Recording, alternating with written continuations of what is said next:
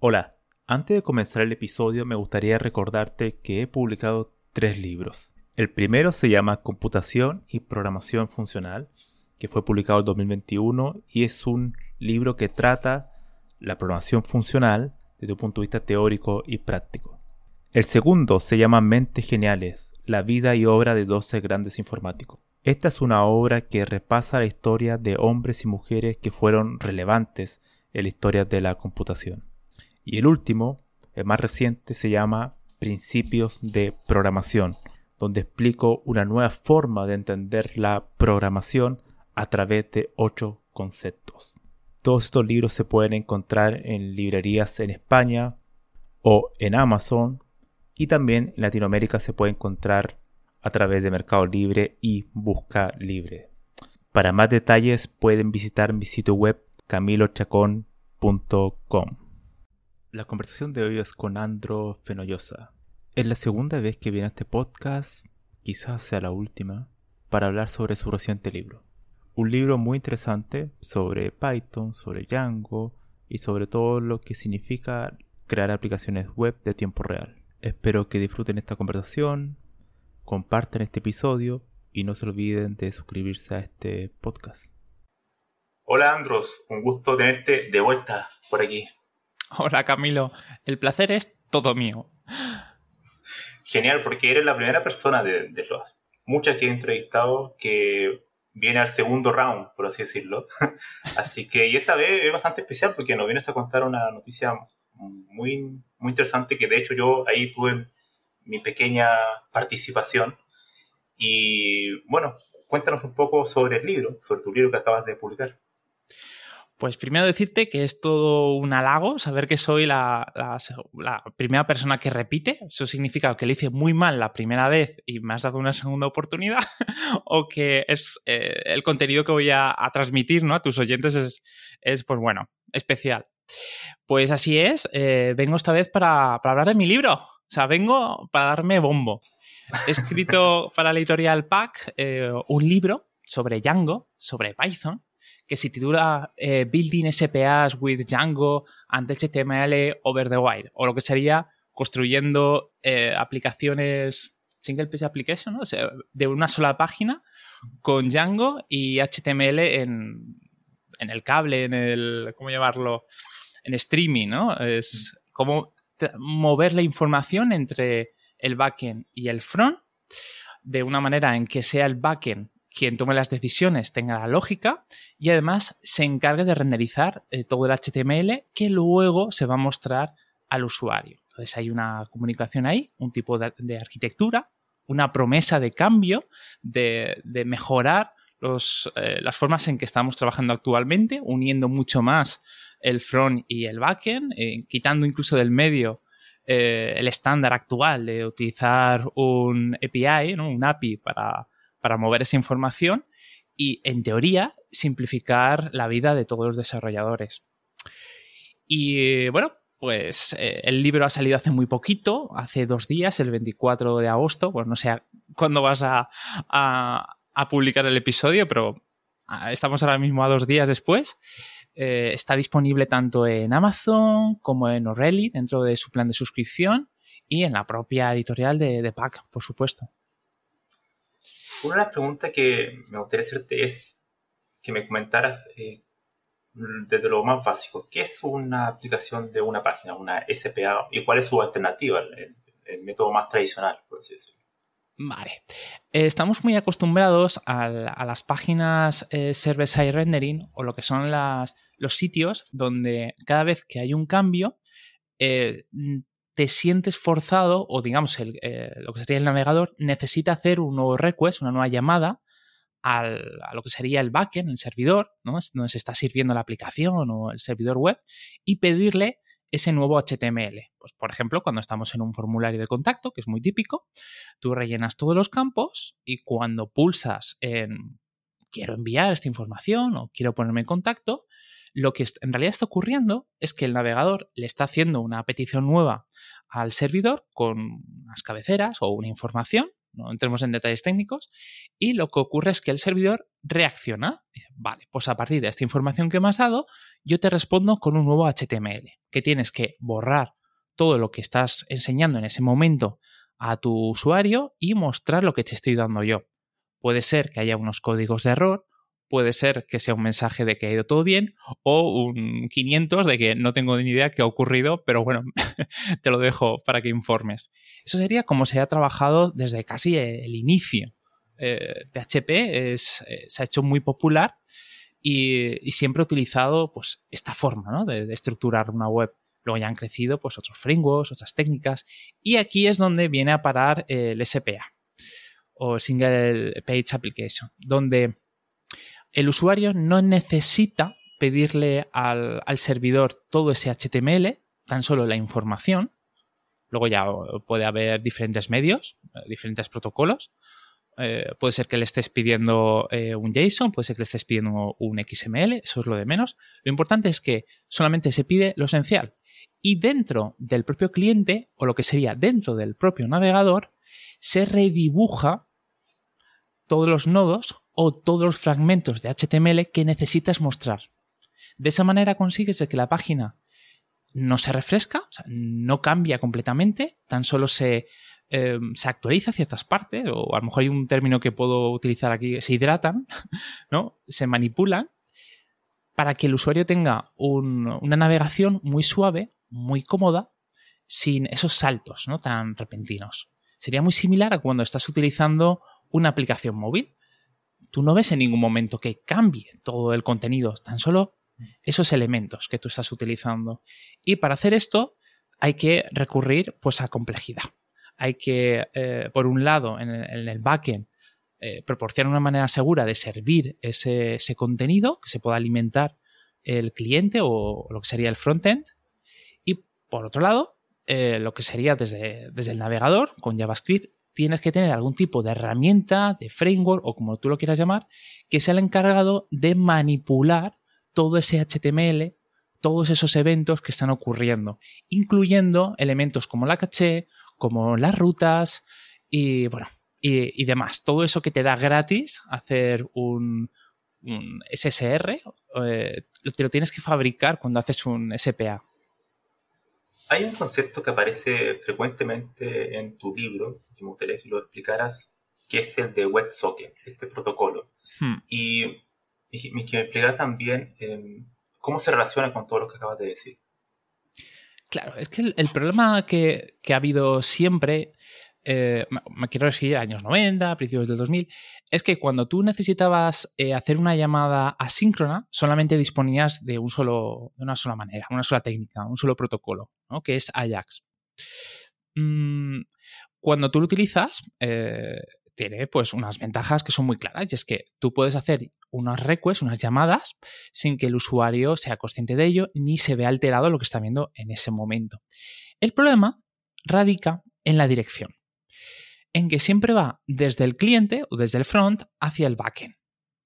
Pero el backend no puede comunicarse o no puede enviar información al front si no, si utiliza alguna, eh, otro protocolo, alguna otra técnica. Y aquí es donde entra en juego, entre otras, no es la, única, eh, los WebSockets.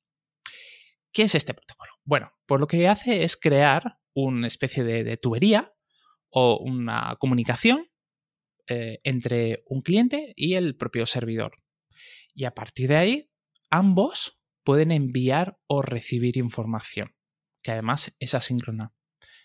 Utilizando este concepto se, ha desarrollado muchas aplicaciones, como puede ser eh, chats, eh, puede ser sistemas de subastas, mm, cualquier cosa que necesites que haya una comunicación entre ambos también se utiliza muchísimo en el, en el mundo de, del web, eh, perdona, del game development, lo que sería servidores pues, para partidas online, multijugador, eh, donde tú constantemente tienes que estar recibiendo y enviando, ¿no? Para que el juego eh, se vea igual para todos los, los, jugadores.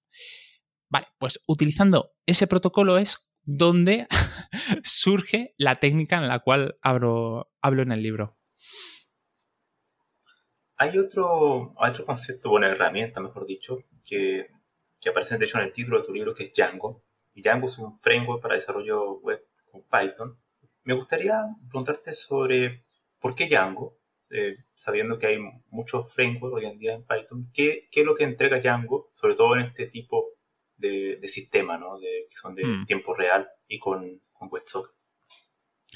Es una pregunta bastante recurrente porque ahí eh, me, quiero, quiero, decir, dentro de mi ámbito laboral, siempre eh, se me pregunta por qué utilizar Django o por qué utilizar FastAPI en este momento o tirarnos o utilizar algún tipo de, herramienta como puede ser Flask o lo que sea, ¿no?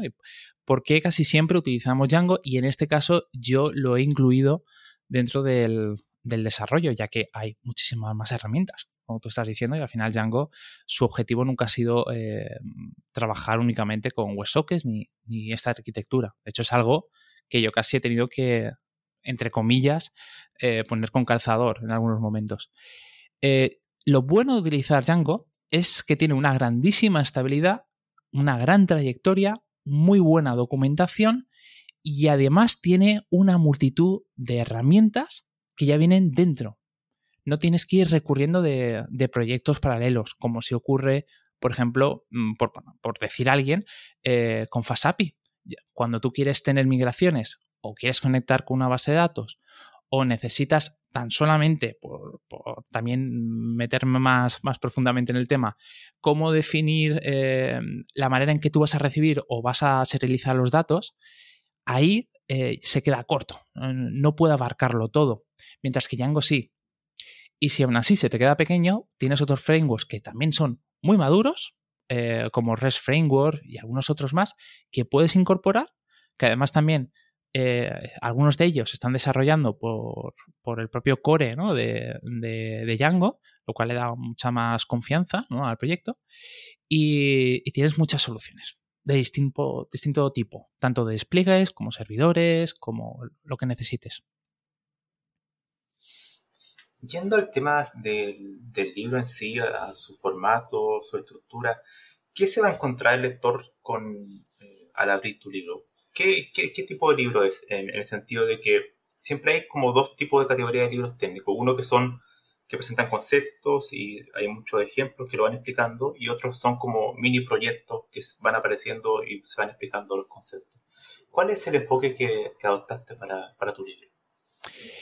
Lo primero que te vas a encontrar es una portada muy bonita, con muchos colores. y el texto muy grande, con un fondo negro, para que lo puedas leer aunque tengas la vista cansada. Después de eso, te vas a encontrar un, un prólogo de un autor que yo admiro mucho, eh, ahora mismo no caigo su nombre, tiene un podcast. Eres tú, eres tú, por si alguien no, se ha enterado aún. Que está muy bien, eh, porque no solamente hablas de, la tecnología que, yo eh, desarrollo en el libro, sino además das un, contexto. Y después de eso, vale, ya es cuando empieza el libro. el enfoque es como si fuera una clase. yo estoy muy habituado a dar formación sobre todo a, personas que se están reciclando o que quieren hacer un pequeño máster, una especialización o algo parecido y necesitan llegar a eh, pues, tener los conocimientos prácticos y básicos para ser un backend, para ser un front o lo que sea necesario. Bueno, pues ha sido el mismo. Es como si yo tuviera un montón de alumnos delante y desde un conocimiento muy básico dentro de Django y de Docker, porque eso es otro tema, eh, todo gira alrededor de contenedores para simplificar muchas de las tareas. Le voy llevando de, la mano al lector por eh, cada una de las claves que hace potente eh, utilizar WebSockets o lo que es el tema de la comunicación asíncrona. Vamos desvelando poquito a poquito todas esas características, donde culmina con un par de capítulos donde creamos ya una aplicación completa, un blog, para ser más exactos, donde tiene todas esas, esas partes. Pero eso no quita que durante el libro, aparte de la teoría, eh, haya muchas partes prácticas. Por ejemplo, creamos un chat con diferentes salas. También creamos un sistema para saber tu índice corporal. Otro donde mm, tenemos un pequeño sistema de subastas. Y a todo esto todos mis ejemplos y todas las partes donde me parecen que eran demasiado largas a nivel teórico, siempre doy un fragmento de código eh, explicado en Python, obviamente, con un poquito de Django, para, que veas una implementación real de todo lo que se está hablando. Entonces, resumiendo, eh, ¿cómo lo he enfocado? Pues como si fuera una clase. Pero pido, como mínimo, que haya cierto conocimiento de, Python y de Django. Genial, genial. Otra cuestión que, yendo desde el punto de vista más práctico, ya que tu libro trata sobre aplicaciones de tiempo real, o sea, el desarrollo de este tipo de aplicaciones, ¿cuál crees tú que es la gran ventaja de un programador web, por ejemplo, que sepa este conocimiento, que sepa desarrollar este tipo de aplicaciones. ¿Y por qué son importantes hoy en día? Porque no son muchos libros que tratan estos temas. Hmm. Mm, todo lo que narro en el libro eh, no lo hago desde un trono de, conocimiento, donde yo haya ido eh, estudiando todo lo que está saliendo en el mundo y lo haya recopilado, ¿no? Haya transformado para que eh, se entienda cómo llevar. No, todo esto viene de la práctica. Ha habido ya varios proyectos eh, que he realizado con mi equipo y hemos utilizado esta técnica. De hecho, hace muy poquito, antes de irme de vacaciones, eh, entregamos un sistema, un marketplace, donde utiliza HTML over the wire, donde todo se, genera en el backend, todo, está toda la lógica y el front únicamente se encarga de servir y, gestionar los, los eventos. Entonces, todo ese conocimiento que yo he ido acumulando, eh, lo he resumido e intentado simplificar para que, para que haya una evolución, bueno, progresiva, ¿no? Para que se vaya entendiendo cómo puedes llegar a resolver ciertos problemas. De hecho, hay un capítulo entero, que ahora mismo de memoria, no sé decirte cuál es, no creo que es el, el número 6, porque estoy viendo el índice aquí, donde eh, me dedico únicamente a, a desplegarte todos los problemas típicos que te puedes encontrar cuando haces una SPA utilizando esta arquitectura y cómo lo puedes resolver. Tema de rutas. Mm, ¿Qué pasa si el usuario pulsa atrás en, el, navegador? ¿Esto cómo puedes gestionarlo? Em, ¿Cómo puedes hacer caché de las propias llamadas? Y bueno, y, muchas más, eh, más cosas que he tenido que resolver, ¿no? A base de palos. También cómo he, eh, resuelto el desorden. Al final acabas con ficheros muy largos, el típico código spaghetti, ¿no? Cómo puedes esto eh, dividirlo en módulos más pequeños, cómo puedes comunicarte con el equipo de front para que te ayude. Em, bueno, al final es, un resumen de, cómo puedes llevar a, eh, a, la práctica esto, todo esto, pero dentro de Django. Hablaste hace un momento sobre Docker. Me gustaría que comentaras un poco por qué ocupaste Docker y cuál es la ventaja, sobre todo para las personas que van a leer el libro cuando empiecen a, probar el código, por ejemplo. Hmm. En realidad Docker no es esencial para poder trabajar ni con Django, ni con Python, ni con el desarrollo web, pero sí que lo hace mucho más fácil, sobre todo cuando necesitas trabajar con, un equipo. Y aquí no estoy hablando de, del libro, sino de la propia tecnología ¿no? de, Docker. Mm, cuando eh, desarrollo con, mi equipo, es, muy habitual de que haya problemas pues entre un Windows y un Mac, o entre un Mac y un Linux, con ciertas dependencias o con ciertos ficheros. Pero eso desaparece completamente cuando se dockeriza, ¿no? cuando se crea una imagen. Y, lo, lo, que hacemos es pasarlo entre nosotros o se sube al repositorio del proyecto. Entonces, esa forma de trabajar a, mí personalmente me quita muchos problemas. Por ello mismo, aquí enseño cómo puedes eh, coger un proyecto hecho en Django, hacer que funcione sobre Docker y además aprovechar eh, esta herramienta para hacer más fácil algunas tareas, como por ejemplo el tema de recibir los, los correos electrónicos, ya que se crea un, eh, bueno, sí, una imagen mismo no recuerdo el nombre. Eh, Mail, Mailhawk, exacto. Un pequeño servidor, eh, un fake eh, de SMTP para tú poder gestionar los correos que se envían o también hace muy rápido crear una instancia de, Redis para, gestionar el tema de, los canales o de la caché o, simplemente con un trocito de, definición dentro del Docker Compose, puedes crear eh, tu Postgres eh, funcionando en la versión que necesitas. Entonces, todo eso a mí me ayuda muchísimo dentro del backend y a mi equipo. ¿Por qué no voy a llevarlo, no? ¿Por qué no voy a enseñarlo a esas personas, a esos lectores que me van a acompañar en el libro? ¿Cuáles son los recursos disponibles que tiene el libro? Por lo que vi, hay un repositorio en GitHub, ¿no?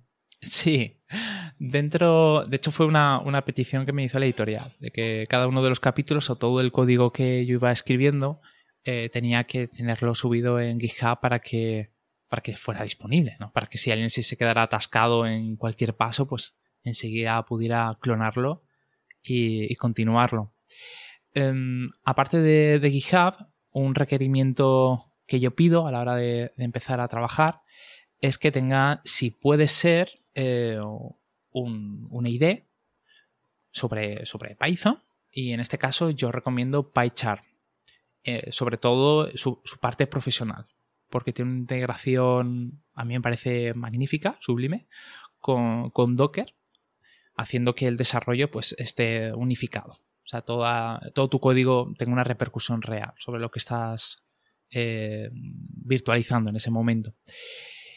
Y otra cosita que pido es tener un conocimiento mínimo de Django. No significa de que tengas que tener un conocimiento suficiente para montarte una gran infraestructura ni nada parecido, pero sí lo justito, lo básico para crear un proyecto y tener un, pequeño blog.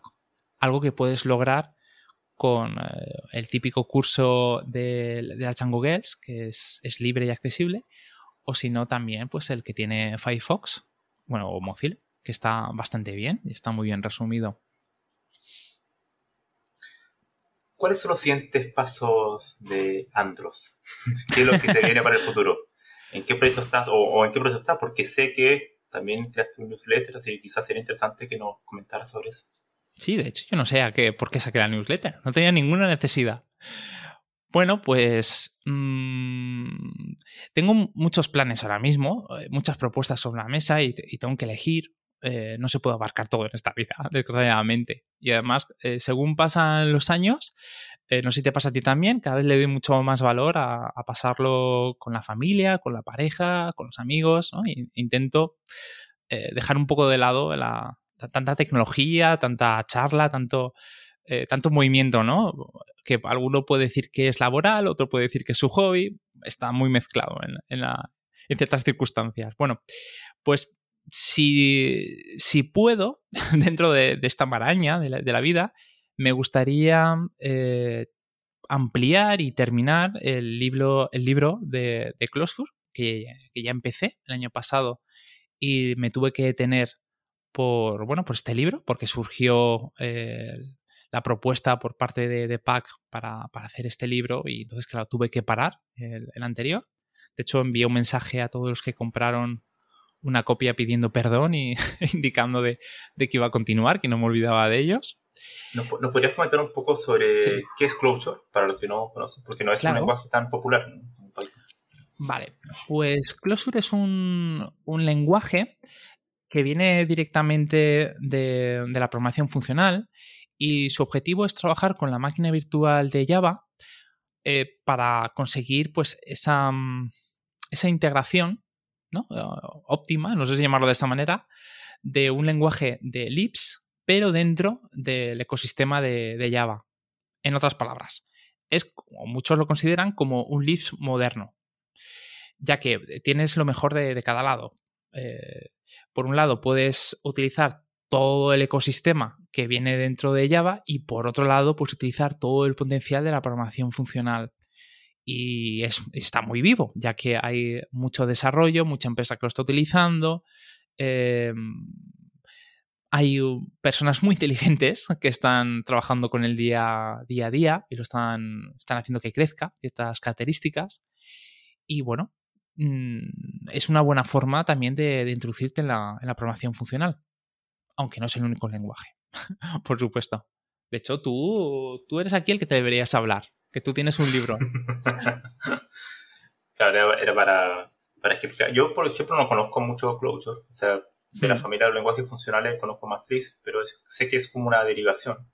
Así que, y es muy interesante, de hecho.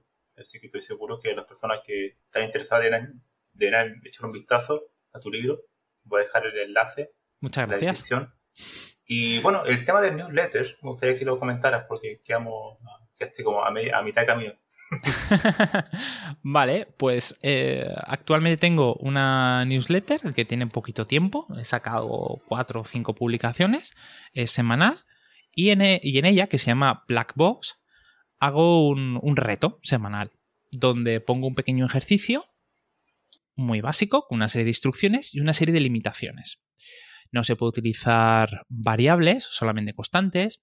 No se pueden utilizar loops, eh, tan solo eh, funciones o herramientas de iteración, como puede ser un map, como puede ser un reduce, etcétera, un filter. Y por último, hay otro requisito que ahora mismo no, me acuerdo, pero bueno, esos dos son los esenciales. A partir de ahí, pongo ese reto y si eres capaz de resolverlo, yo en la siguiente newsletter, pues te nombro. Te doy ahí tu reconocimiento, tu medalla Mm, de haberlo conseguido. Y además... ese, reconocimiento no se traduce en litros de cerveza o algo así. en, palmadas en el hombro, virtuales. y bueno, aparte de eso, eh, por otro lado, pues está algunas secciones extras que voy añadiendo, como puede ser un poco de teoría, eh, nombro al, pues, a una figura ¿no? importante que, que, ha habido en la computación, yo lo llamo el Salón de la Fama. También derivo a veces en recomendaciones, en artículos, cuento chistes, eh, hablo un poquito sobre lo que he hecho la semana. O sea que digamos que es mucho más que, simplemente un reto. Es, eh, la idea no es 100% original mía, he, cogido varias cosas que me han gustado de otras newsletters y bueno, me ha parecido que podía ser interesante en habla hispana. Bueno, pues eso sería uno de, los retos que tengo, que es mantenerla. Por otro lado, eh, lo del libro que ya lo he comentado. Y aparte de eso, pues estaba pensando en, otros retos profesionales, pero no sé si voy a llegar. Entonces prefiero no, decirlos en voz alta, que no me quiero escuchar esto dentro de un tiempo y deprimirme. Reflexionando sobre tu libro, el libro que acabas de publicar, me gustaría que, que me comentaras ¿Cómo fue la experiencia? Ya ahora, una vez terminado, publicado, hmm.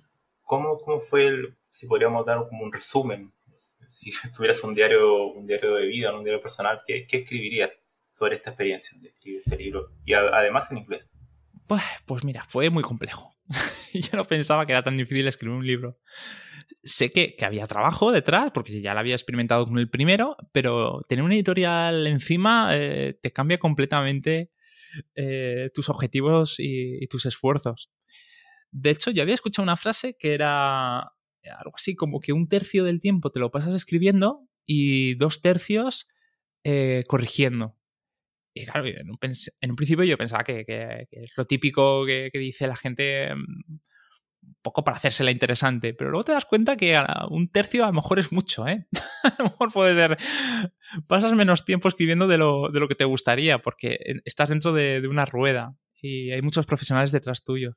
Bueno, a ver, la, ya respondiéndote, si tuviera que hacer un diario, te diría que todo empezó en noviembre del año pasado, donde se puso en contacto conmigo una persona dentro de, la editorial, me dijo que había estado eh, viendo mi contenido eh, pues eh, lo típico, ¿no? mi blog, la parte donde tengo cursos, que por cierto quiero ampliarlo con un curso más. también había visto, no sé, vídeos míos de YouTube, no sé, muchas cosas. Creo que también el podcast. Y de todo eso me dijo de que estaban interesados en que yo escribiera algo para ellos. Y me, me propusieron, porque en ese momento le estaba dando mucha caña, un, un pequeño libro de ejercicios de Python, de apenas 100 páginas, como mucho. Y yo dije que no, que no tenía tiempo y, que ya estaba ocupado con, otras cosas. Bueno, pues pasó las semanas y me volvieron a insistirme. Oye, que estamos muy interesados y, si crees que hay algún otro tema más interesante, pues estamos abiertos a ello. Justamente yo ya me estaba metiendo o quería llevar a la práctica todo este conocimiento ¿no? de, HTML over the wire o HTML sobre WebSockets y, entonces les propuse de hacer un libro sobre el tema, ya que yo no, no, encontraba nada en Internet. De hecho, me buscaba en Google y me encontraba a mí mismo. O sea, que, es muy triste. Me encontraba un pequeño artículo que hice para Test Drive, otro que tenía en mi blog y tal, y digo, joder, qué poco hay en Python, ¿no? Y les gustó mucho la idea, estuvieron investigando, vieron que de verdad no, no había absolutamente nada, y dijeron, vale, nos gusta, pero tenemos que sacarlo rápido, porque, porque no sé qué. Y vale, me comprometo a ello. Entonces eh, quedamos en que se iba a desarrollar en como máximo 10 meses. Mm, se, me, se, me, pidió eh, que pasara un esquema de cómo sería cada capítulo, cuántas páginas llevaría, eh, cuánto tiempo me llevaría, bueno, todo eso. Obviamente yo no tenía ni idea. yo me lo inventé todo. me inventé los nombres de los capítulos, lo que iba a haber dentro. No tenía muy claro cómo iba a resolver algunos temas, pero yo lo dejé caer. Y luego pensé, ya iré improvisando. ya negociaré con ellos. Bueno, ese yo creo que fue mi primer error. Eh, marcarme tiempos demasiado cortos. Eh, empecé a escribir y claro, ahí lo primero que me dijeron fue, oye Andros, que esto lo tienes que hacer en inglés. Y yo, ¿cómo? mi inglés no es tan bueno como me gustaría. Y entonces llegamos pues a un pacto, ¿no? y era que me daban un poquito más de tiempo para hacer cada capítulo, pero yo lo entregaba en perfecto inglés. Y dije, vale, pues de perdidos al río. Lo peor que puede ocurrir es que me digan de que no lo continúe. vale, va, voy para allá. Pasé por unos cursos, eh, o sea, me, dio, me dieron tiempo para, para hacer unas guías, unos, consejos, unas formas de estilo que tenían ellos muy definidas, tenía que aprenderlas, de, eh, tener muy claro cómo funcionaba eh, la comunicación o la jerarquía dentro de, editorial. Eh, había mucha complejidad, más de lo que yo me imaginaba. diferentes portales, uno de autor, otro donde estaban las revisiones. La verdad es que aprendí mucho con ellos, no solamente a escribir, sino también a cómo funciona por dentro, ¿no? Una empresa de esas características. Me asignaron un par de, editores y, y, luego pues estaba entre algodones, al menos al principio. O sea, me cuidaban todo lo que podían. También llegamos a un acuerdo económico que se me iba ingresando según se iban aprobando eh, los diferentes capítulos. Y bueno, empecé. Em, fue, los primeros capítulos fueron bastante costosos porque es donde más teoría había, entonces donde más tiempo requería que yo investigara y que ampliara. Y después también tenía que aprender a cómo tenía que entregar todo. Em,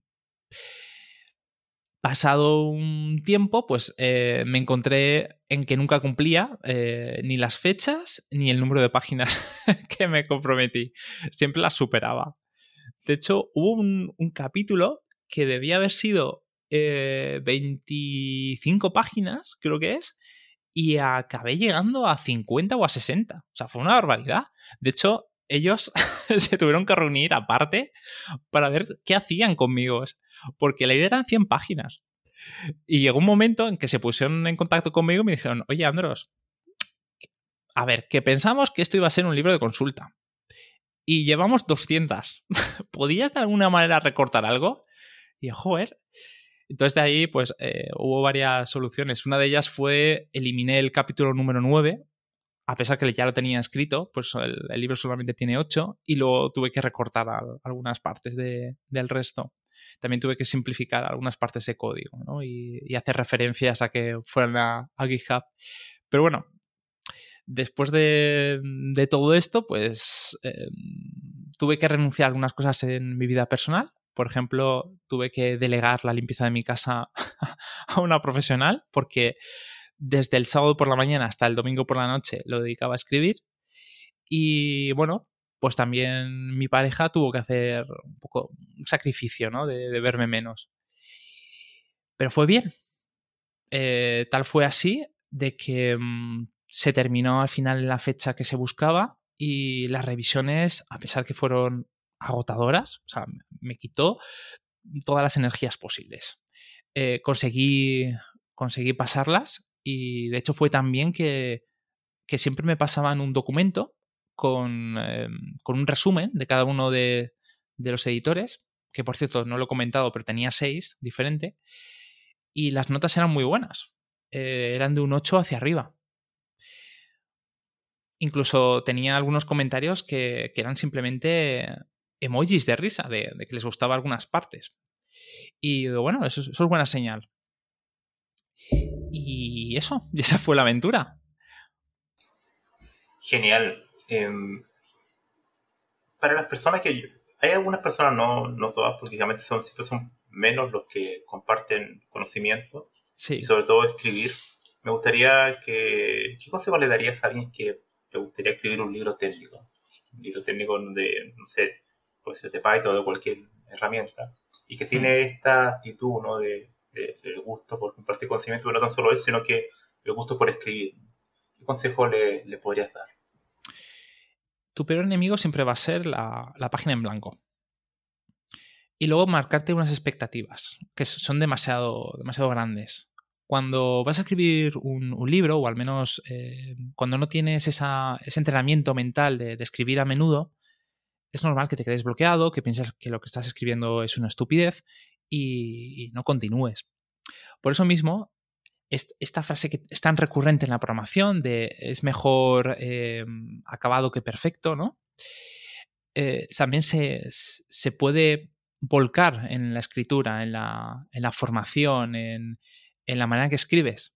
Es mejor tener un, párrafo corto que explica lo que tú necesitas a tener un extenso que nunca termina de gustarte, que siempre tiene puntos, que, que deberías revisar en algún momento. No escribe lo mínimo, lo que tú creas que es necesario, pone el código que también tú creas que sea justo y necesario, intentando siempre llegar al grano, y ya después, cuando hagas una revisión o cuando te pongas a, leerlo, de forma natural ya irás ampliando. Notarás que hay huecos o que hay saltos que en tu cabeza, pues, en tu cabeza funcionaba cuando lo escribías, pero luego cuando te pones en el rol del lector, notas que no hay una continuidad. Y si puede ser que siempre haya una segunda persona alguien que lo lea y te dé un feedback.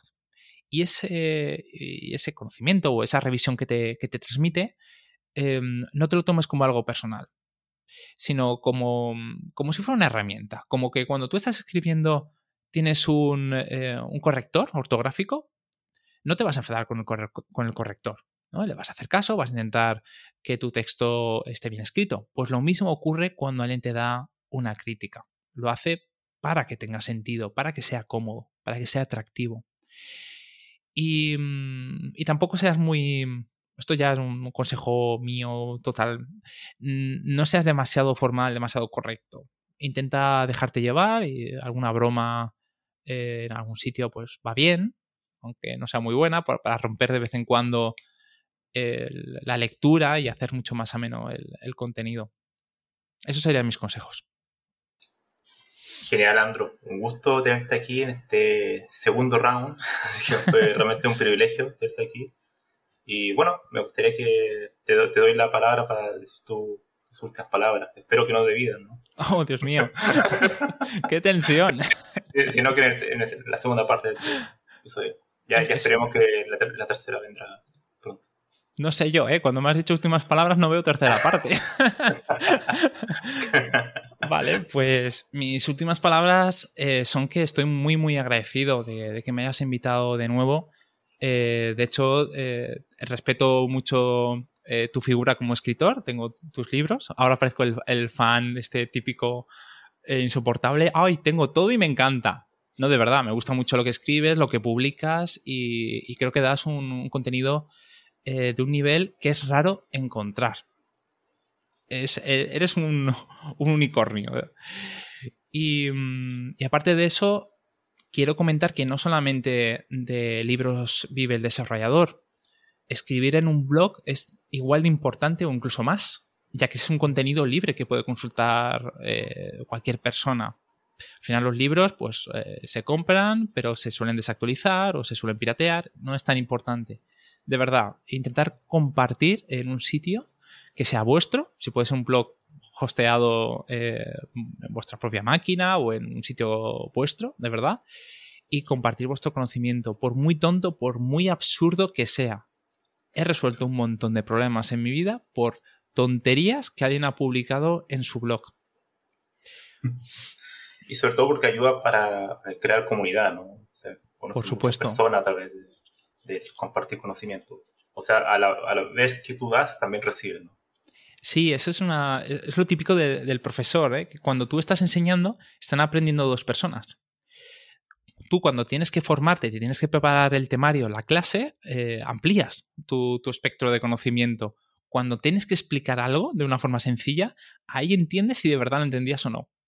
Y luego, obviamente, esa persona, ¿no? Ese conocimiento que le transmites. Hmm. Genial, excelente forma de terminar este episodio. Así que una vez más te lo agradezco, Andrew, por estar aquí.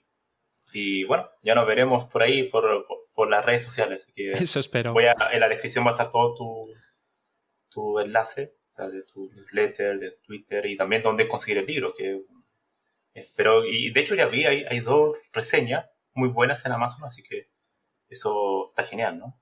Sí, sí, sí, sí. Estoy muy contento de momento, tanto el feedback que, he tenido ahora mismo con estas reseñas como durante el desarrollo del libro. Vamos, es una compra que tenéis que hacer sí o sí. Totalmente. bueno, Andrés, un gusto. Nos vemos en, el siguiente, en una siguiente oportunidad. Hasta luego.